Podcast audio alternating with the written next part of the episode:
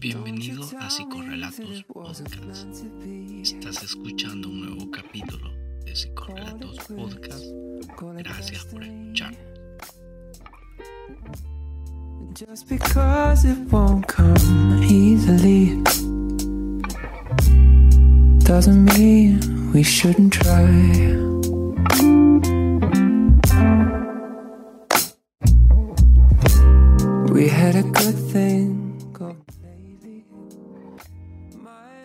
Hola, bienvenidos a otro capítulo de Psicorrelatos Podcast. Este creo que va a estar bastante interesante porque viene motivado por esto que usualmente se considera como generación de cristal. Este, este tema muy tocado por muchos medios, pero creo que vamos a tratar la manera de darle un, un giro bastante importante desde la salud mental, de la psicología y quizás otros aspectos que sean importantes. ¿Qué onda, Rodrigo? Ah, ¿qué tal amigos que nos escuchan en Psicorrelatos Podcast? Espero que se encuentren bien y gracias por siempre este, darle seguimiento a los capítulos. Y tal como lo mencionas, Irving, eso de la generación de cristal creo que es un tema bien interesante que incluye varios elementos y que nos van a ayudar a repensar como las costumbres o ciertos esquemas de pensamiento que nosotros hemos tomado como propios, pero qué tan saludables son y cómo esto afecta positiva o negativamente a nuestra salud mental.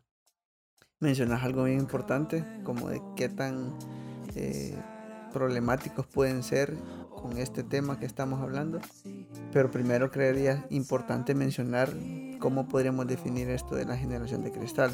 O, más, más que definir, qué características podría tener para que nosotros nos entendamos y también la gente que nos escucha eh, entiendan a lo que nos, referimos, que creo que sería importante.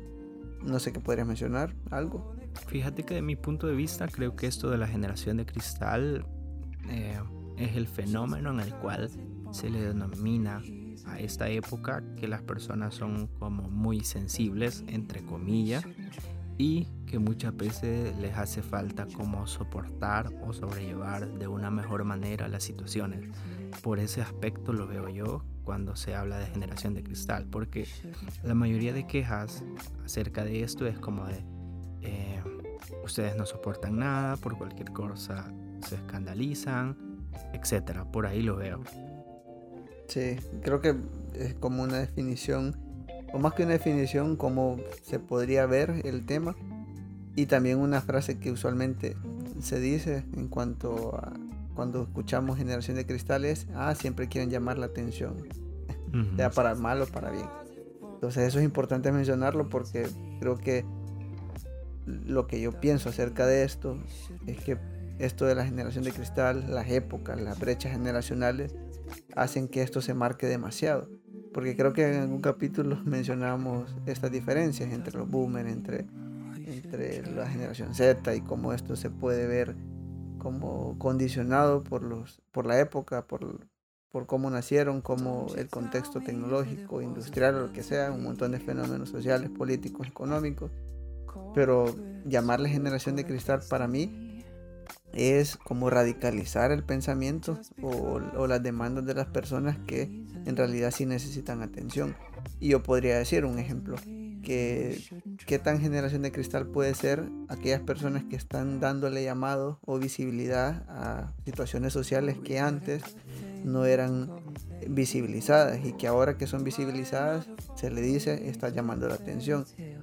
Puede ser algún tipo de, problemática de salud mental, puede ser algún tipo de, bullying ahora que, también está este tema o cuestión como la depresión, ansiedad, que pues nos compete a nosotros esta área pero así infinidad de situaciones sociales, políticas, económicas que, ahora se, radicalizan llamándole, ah, son generación de cristal, por eso se queja. Pero para mí, pues, simplemente hay más visibilidad ahora y no solo por eso es llamar la atención. Obviamente hay excepciones como de qué tipo de cosas se está dando voz o a quienes hay que darle voz o a quienes sí, a quienes no pero creo que por, por ahí podríamos empezar, no sé qué podrías aportar en ese aspecto. Fíjate que estaba pensando lo que decía Freud, que la sociedad eh, antigua o las sociedades anteriores a la nuestra, bueno, lo veo así. Freud decía que la sociedad en la cual él vivía en su época era una sociedad de reprimir. Y creo que hay características de la sociedad en la actualidad que tienen siempre ese elemento de querer reprimir la voz de los demás. Porque yo me pongo a pensar, o sea, ¿qué generación de cristal es que una mujer salga a la calle y quiera y deba, o sea, tiene que gritar para que la vean y, no sé, o sea, no digo gritar, sino que tienen que ir en una marcha para que se hagan velar sus derechos cuando todos los seres humanos tenemos derechos y deberían de respetarse, pero ahora las mujeres salen y muchos dicen como de, ah, esta gente eh, no tiene que hacer o incluso con insultos mayores, pero yo lo que veo es una persona dándole voz a sus demandas y su deseo. También veo a las personas eh, que ahora se, se oponen a los abusos de autoridad o a los abusos que siempre han existido, ya sea en escuelas o en centros de estudio. Pero antes se creía como de, yo he escuchado, es, bueno, mis papás me han contado a veces que cuando ellos estudiaban era normal que el profesor te pegara con una regla. Pero ahora eso ya no es, ya no es normal, o sea, eso es un abuso, nunca ha sido normal como tal, la verdad. Pero antes estaba normalizado y era como de, wow, así se aprende mejor. Y puede parecer estúpido, pero esa creencia hubo un momento en el cual fue muy fuerte. Y justamente creo que hay un montón de situaciones en nuestra sociedad que han sido normalizadas y que incluso hay cierta población que sigue haciendo ese llamado como de cállate, cállate, no alces tu voz. Y siempre haciéndole ese como guiño a, a reprimir, pero la verdad es que todos tenemos derecho a expresar nuestros deseos y no hay nada más saludable que alzar nuestra voz y decir, hey, esto está bien, esto no está bien. Y sobre todo por eso que mencionas de, ese guiño que, muchas veces viene desde, la, desde un ego, digámoslo así, como de como a mí me fue bien, como a mi familia todo está bien.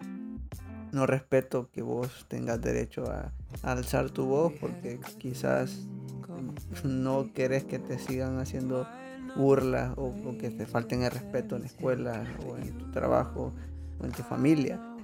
Solo por todos estos aspectos sociales que, como bien dijiste, de época a época han venido siguiéndose y hoy en día todavía se sabe que ah, yo antes estaba peor que vos y ni siquiera lo decía y ni siquiera tenía oportunidad porque yo estaba bien y así soportaba las cosas. Como este tipo de comentarios al final de cuentas, eh, como que a mí en lo personal me, dejan mucho que desear porque te dejan como la perspectiva de la sociedad como está, pues como, como yo no tuve oportunidad, vos tampoco tenés oportunidad, como desde esa perspectiva lo veo también. Y sabes que eso me molesta. Oportunidad Sí, y sabes que eso me molesta más porque quizás no se vea tan evidente, pero va, para mí va por este rumbo.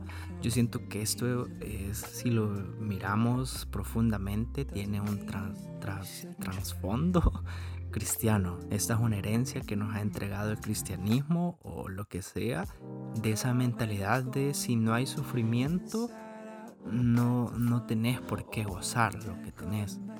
Y ok, yo digo, ok, está bien, pero eso, bueno, no, me voy a meter mucho en cuanto a eso al cristianismo. No quiero, pero el punto está que esa era la, creencia antigua. En el Antiguo Testamento eh, Dios te daba cosas buenas si tú te portabas bien.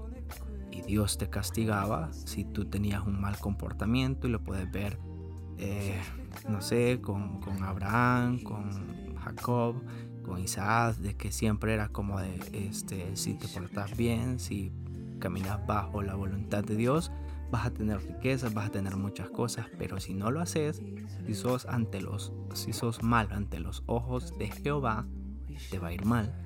Y eso ha quedado bien impregnado en nuestra sociedad porque si lo, si lo miramos y si lo contrastamos, ¿Qué es lo que predica la gente? Ah, no, hombre, que te cueste para que después lo disfrutes, porque si, vos, si a vos no te cuesta, no lo vas a disfrutar. ¿Será verdad esto? ¿Será realidad? Y creo que aquí, y nace como mi, mi, mi, mi coraje, llamémoslo así, porque yo considero que hay cosas que no necesariamente, o sea, literal, te tenés que quebrar el lomo, llamémoslo así, para conseguirlas. Y hace poco, Irving, nosotros estábamos hablando y yo te lo comenté, que, y bueno, se lo comenté, te lo comenté a vos y se lo comenté también a una amiga, que yo justamente elegí esta profesión porque mi objetivo en la vida, la verdad, es no, no hacer mucho, no matarme trabajando, sino que saber disfrutar la vida. Pero ¿qué pasa con la gente? La gente tiene una visión de que tenés que matarte trabajando para que ese pan de verdad te caiga bien. Entonces es, es un estigma o un prejuicio que está demasiado encarnado en la sociedad salvadoreña, al menos desde mi punto de vista. Y añadido a eso que mencionás, creo que vamos centralizando a lo que vamos con esto de la generación de cristal y las diferencias con otras brechas generacionales, es el tema de productividad, el tema de estar hiperconectados, el tema de, de más presión, más esfuerzo, más recompensa, eh, por ende más salud mental si no tenés trabajo, un montón de situaciones que se desglosan de esto que mencionas.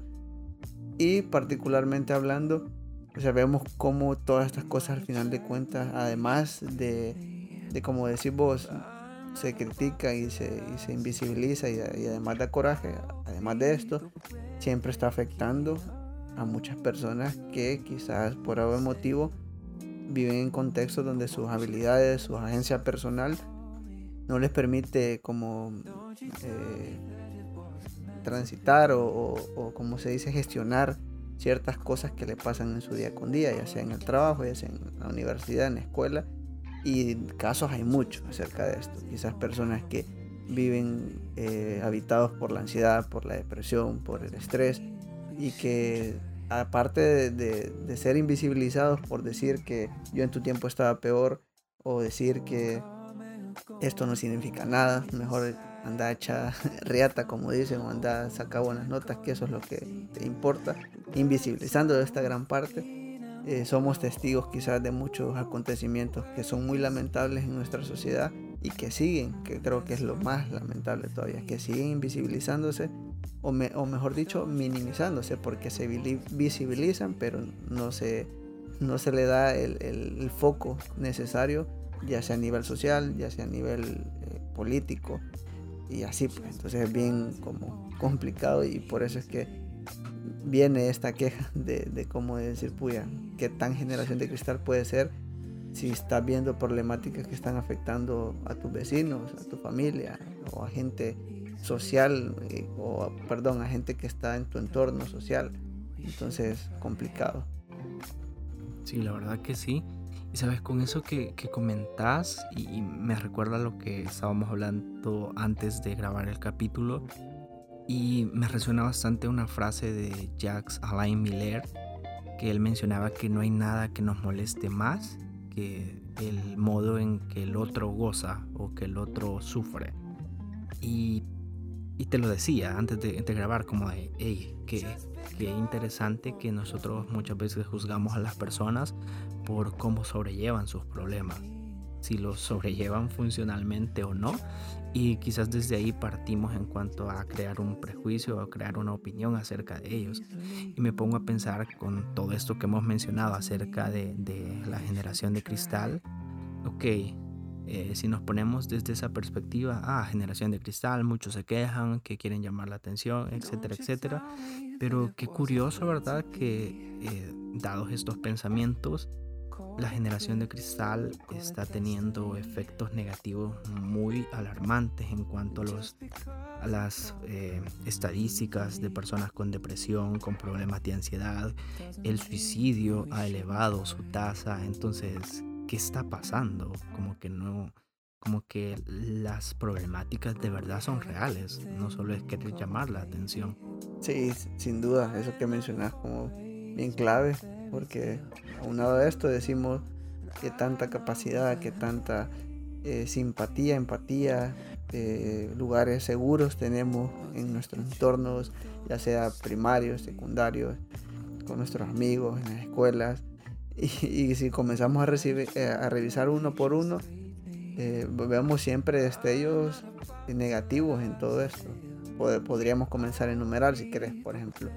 Si estás en tu casa, eh, probablemente o pase o si tenés como ese privilegio, lo voy a llamar privilegio, que tengas padres, hermanos o familiares en general que te den esa mano de escucha, de atención, de que todo sea como bastante unido o que pues entiendan dentro de la disfuncionalidad.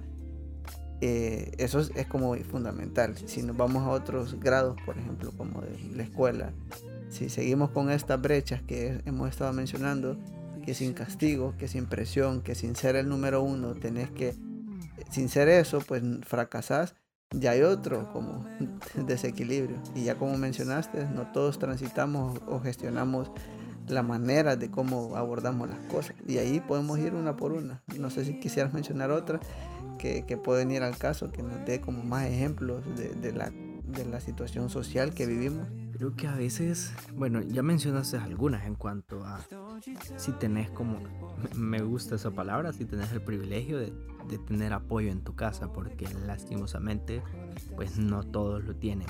Mm, para muchos, el hogar no significa un lugar de refugio, sino que un lugar más donde luchar. Y eso es triste, partiendo desde ahí. Eh, creo que en segunda posición estaría la sociedad como tal y las exigencias que depositan eh, para cada sujeto. Y aunque esto está bien vinculado con el capitalismo como tal, porque pues sí, se ve como ahora, eso me parece algo triste. Y esto lo decía Silvia Pleischmar, que no le puedes decir a los niños que van a estudiar porque, pues sí, tienen que un día trabajar y de eso vivir, sino que a los niños les tenés que decir que luchen por sus sueños, que se construyan como personas éticas, que luchen por sus deseos, pero ahora le hemos quitado el deseo a muchas cosas y solo quedan exigencias. Y yo siento que la, la problemática de las exigencias radica en que exigencia sin deseo quedas totalmente vacío. Y por eso muchas personas llegan a la depresión. Y quisiera abordarlo desde ahí porque tenés exigencias en tu casa, tenés exigencias de parte de la sociedad, de tu familia, de conocidos, de tus amigos, que se te va quedando, que, que ya se te quedó el tren o no sé cómo es que dicen, pero que no vas cumpliendo con las expectativas. Por ejemplo, llegas a los 27 años y no tenés una carrera universitaria, ya la sociedad puede decir como de, mm, ya te atrasaste, ya para qué vas a estudiar. Llegas a los 30 y no tenés una familia, no tenés una esposa, es como, se te fue el tren o se te está yendo el tren, no sé cómo dicen. Pero cómo estas exigencias van marcando patrones en nosotros, y me incluyo, porque es como de a todos en algún momento nos pegan las exigencias, pero cómo nos vamos a posicionar ante ello. Y aquí algo que me parece pues, lamentable es que muchas personas eh, no tienen los recursos y se ven afectadas por la ansiedad, depresión y otros muchos más efectos negativos. Yo creo que se nos ha olvidado, y no sé si vas a estar de acuerdo, pero quiero, quiero traerlo a cuenta, que nosotros por sí mismos no somos, o sea, la contradicción misma de la individualidad, o sea, la palabra individualidad es bastante contradictoria porque pues somos construcción de un otro, de sociedad, de comunidad, eh, y en ella pues encontramos confort, amor, un montón de situaciones, tanto esas como las, las contrarias, que sería como el desprecio, etcétera. Pero eso como que se ha olvidado un poco desde hace mucho tiempo, como que no solo somos uno, sino que somos un grupo que trata de, de, remar para un lado eh, con el fin de estar en comunidad tranquilos y progresando y sobre todo pues generando vidas significativas. Entonces como que eso es bien preocupante, como que se nos olvida que no solo somos nosotros. Y ya lo hemos hablado en otros capítulos, creo yo. Y sobre todo lo traigo a cuenta por eso que mencionas de, muchas problemáticas cuanto de salud, ya sea física, mental, que aquejan y que son como aisladas, ya sea por desconocimiento o por lo contrario, eh, por negligencia. Como sé que esto está como en boca de mucha gente y que sé que existe porque ahora es muy poco el, conocimiento acerca de, de, decir que es muy una situación divina, digamos, una situación satánica, mejor dicho, acerca de las problemáticas de salud mental. Sé que ahora no es tanto porque se ha visibilizado eso, pero como ya se sabe que no es eso, o más o menos mm, se desconoce o conoce, pero aún así soy indiferente y, como en mi época esto era de tal manera, yo lo sigo repitiendo y no me importa porque vivo en mi individualidad, como eso, güey. No sé si me explico a, lo que yo. Y sabes que se me hace curioso, no sé, se me hacen como muchas cosas en, en un poco. Me recuerda bastante a lo que te comentaba cuando estaba estudiando esto de la psicoterapia de grupos, que los profesores nos decían que el individuo se comporta de una, de una manera muy diferente cuando está en, en, el grupo y lo veo con lo que vos decís. A veces se nos olvida que eso no es algo individual, sino que aquí estamos todos en el mismo barco, aunque en diferentes situaciones. Y cómo hemos dejado, o sea, Tendríamos que pensar más en los demás, pero es algo que no hacemos muy a menudo. Y esto me recuerda a algo que dice Slavoj Žižek, que hace poco lo estaba leyendo. El problema es que nosotros estamos atrapados en una competición malsana Estamos en una red absurda de comparaciones con los demás. Y yo creo que este punto es el que nos ha quebrado como sociedad o como conjunto de que todos tenemos problemas y todos nos vamos a ver afectados por esas problemáticas en cuanto a la salud mental. Pero ahora no importa si vos estás mal o bien, aquí lo importante es quién goza más, quién es más feliz, quién aparenta más. Híjole, ahí sí que estamos un poco complicadito. Sí, sí, sin duda. o sea, las citas que haces creo que son bien pertinentes porque abonan a, este inicio de tema como de la generación de cristal. Eh, como que, o sea, añadiendo un poco más a, esto, me parece bastante como lamentable. Ya, ya he dicho esa palabra bastantes veces pero como que siempre se tiene esa vergüenza de, no normalizar ciertas cosas que, al final nos pueden pasar a todos en algún momento. Y dentro de esas cosas están las situaciones que nos afectan a nivel psicológico o mental. Creo que te mencionaba acerca de los streamers, unos streamers, creo que lo hablábamos. Entonces, eso me parece muy importante porque mucha gente que los consume ve cómo ellos cuentan su experiencia y cómo a partir de ahí ellos invitan a que eso se verbalice, que se normalice, que creo que es un punto muy importante dentro de este mundo actualmente que está hiperconectado, capitalizado, como decís, eh, y que no da tiempo para pararse y decir qué le está pasando al otro, porque siempre estoy fijándome en quién tiene más o o si estoy bien económicamente, un montón de situaciones que no se pueden generalizar, pero, pero pues vienen a cuenta lo que estamos hablando. Bueno, quiero que nos vayamos redirigiendo en cuanto a lo del podcast y cómo vamos desarrollando este capítulo. Y ok, me parece que esto abona excelente para hablar acerca de la, o sea, para lo que queremos abordar, esto de la generación de cristal, pero ¿qué tal si nos vamos metiendo más y cómo se manifiesta este fenómeno como tal en la sociedad salvadoreña? Y antes de iniciar como tal, sabes, estaba reflexionando acerca de esto. Y no sé, me surge la necesidad de tratar de definir como ¿Qué pasa con aquellas personas que a pesar de todos los abusos, a pesar de todas las cosas que están pasando en nuestra sociedad salvadoreña, sigue diciendo como de, ah, generación de cristal o siguen teniendo el pensamiento como de, es que hay que pagar un precio o te tiene que costar? Y yo considero que estas personas, eh, Sandor eh, hablaba acerca de las personas que se identificaban con los agresores, eh, como estas personas que eh, han sido educados ah, con golpes y al final se escucha, en la sociedad salvadoreña esto se escucha muy a menudo como de, no, yo le agradezco a mi mamá o a mi papá que me dieron unas grandes palizas porque hicieron lo que ahora soy. Entonces a eso le llamaba Sandor Ferenczi eh, identificarte con el agresor.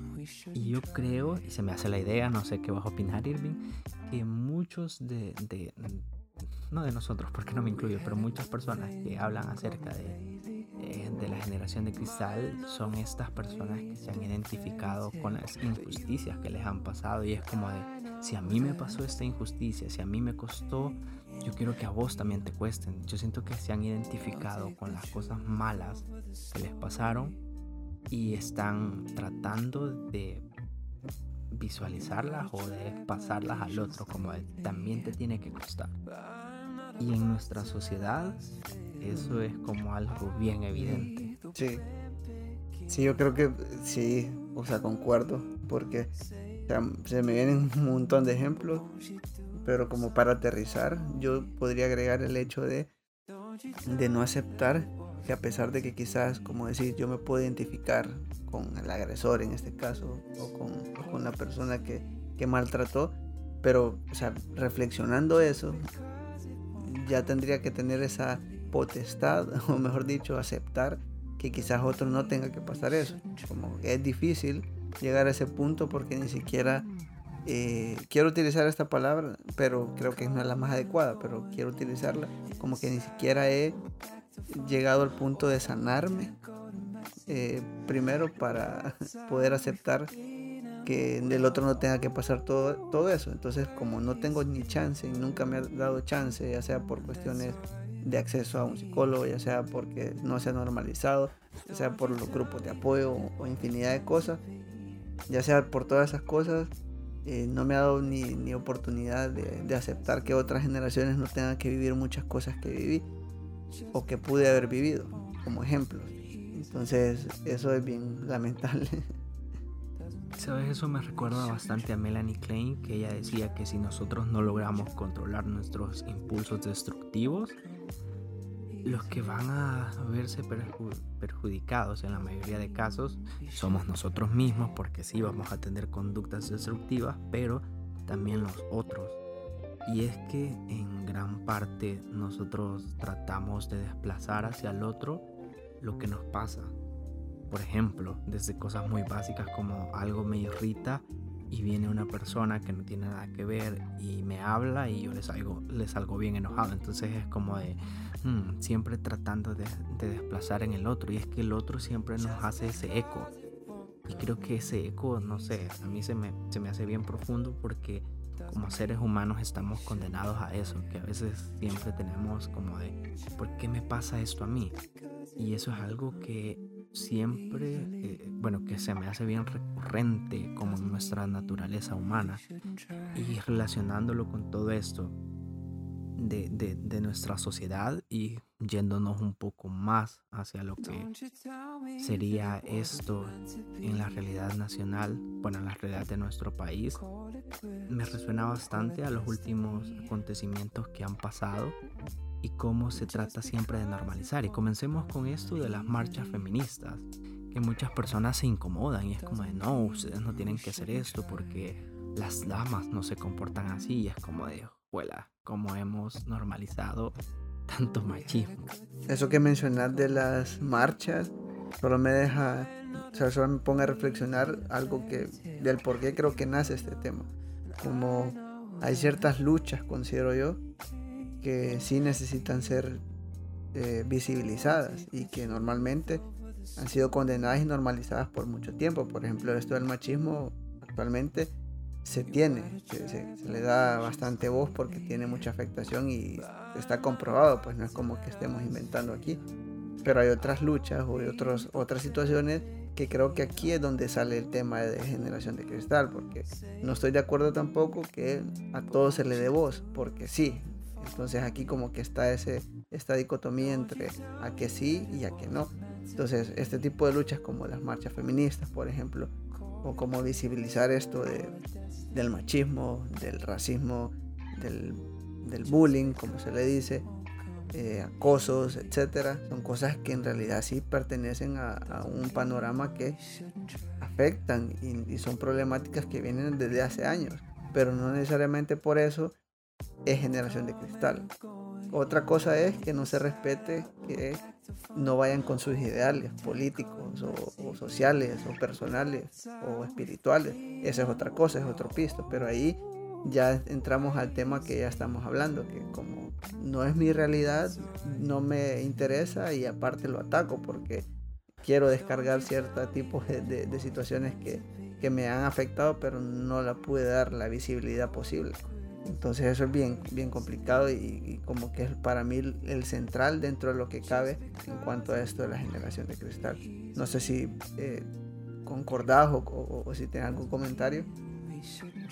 Esto de cómo tenés que saber elegir tus luchas me recuerda bastante el imperativo categórico de, de Kant, como de mis acciones pueden ser generalizadas o mis acciones no pueden ser generalizadas y si mis acciones no están afectando a un otro. Y creo, y no sé, a mí me, resuena un poco en cuanto a que muchas veces nosotros eh, solo validamos nuestras causas. Mis causas sí son válidas porque me afectan y porque pobrecito de mí, pero ¿qué tal las demás causas? Eh, ¿Qué tal las demás personas que también sufren?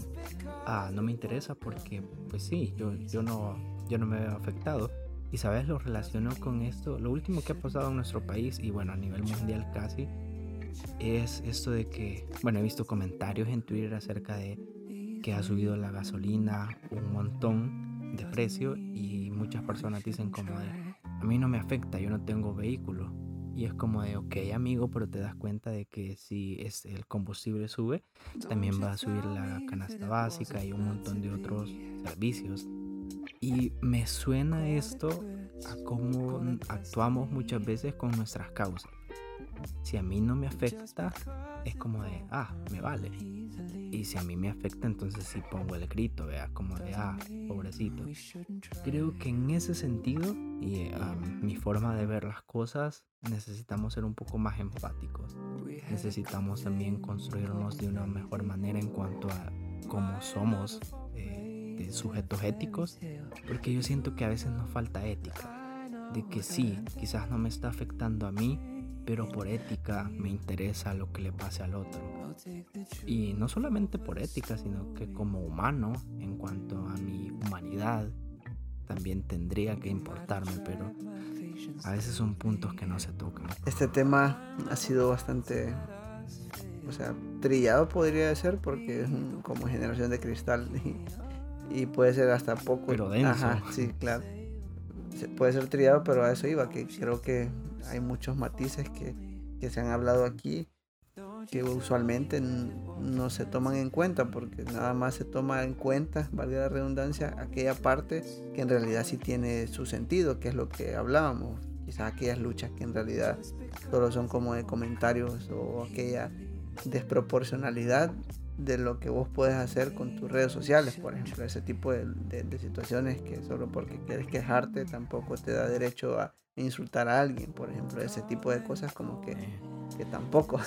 Entonces, pero pues todo lo contrario en nuestro caso, hemos hablado acerca de cosas que, puya, o sea, más allá de, de, ser situaciones sociales, son lamentables y tristes que, que están pasando y que si no se verbalizan, si no se toman desde otras perspectivas, se siguen viendo como algo meramente negativo a generación de cristal. Pero pues si vamos de brecha o, de, o de generación en, generación, vamos viendo siempre problemáticas que se van ya sea visibilizando o se van invisibilizando. Entonces como que tampoco ni es como hablábamos en un capítulo, me acuerdo ciertas características de acuerdo a la, generación son positivas o por lo menos funcionales y otras que también no son tan funcionales. Entonces eso no significa que la generación de cristal o los, o los touch, generación touch, sean menos que los de boomer o los zetas y así.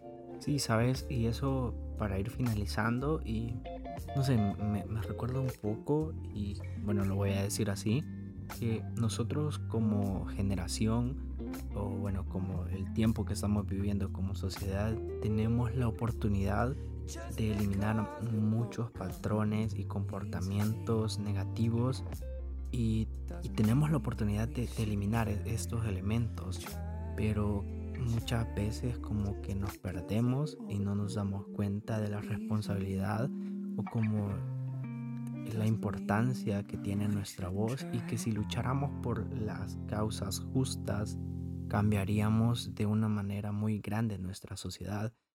Y creo que, y esto es lo que te digo que me recuerda que decía François Adolto, que en las generaciones, de generación en generación, muchas veces se están llevando patrones de comportamientos que al final eh, heredan patologías. Y como sociedad tenemos el gran, eh, la gran oportunidad de cambiar esto. En lugar de heredar más comportamientos violentos, machistas, clasistas, eh, no sé, todos estos comportamientos que son nocivos, tenemos la oportunidad de poder transmitir a generaciones futuras eh, un mejor compañerismo, mayor hermandad, mayor generosidad, un, ser más generoso con el otro, más empático construirnos como sujetos éticos. Creo que tenemos estas oportunidades. Concuerdo y creo que has mencionado cosas que, que engloban este capítulo. Y si se nos quedaron algunas cosas, pues sería interesante que ustedes que nos escuchan por cualquier medio, medio que sea, nos hicieran llegar esos comentarios o más reflexiones respecto a eso. Ha sido un capítulo bastante importante porque creo que cae a cuenta por muchos hechos sociales que están pasando y que era necesario hablar acerca de esto. Creo que no le habíamos dedicado meramente a un tema así como tal, bastante moderno, digámoslo así. Pero pues ha sido un gusto de mi parte. No sé si quisieras agregar algo más. Sí, igualmente un gusto eh, que nos escuchen y poder conversar siempre y pues sobre todo reflexionar y nos escuchamos en, el próximo capítulo de Psicorrelatos. Cuídense amigos.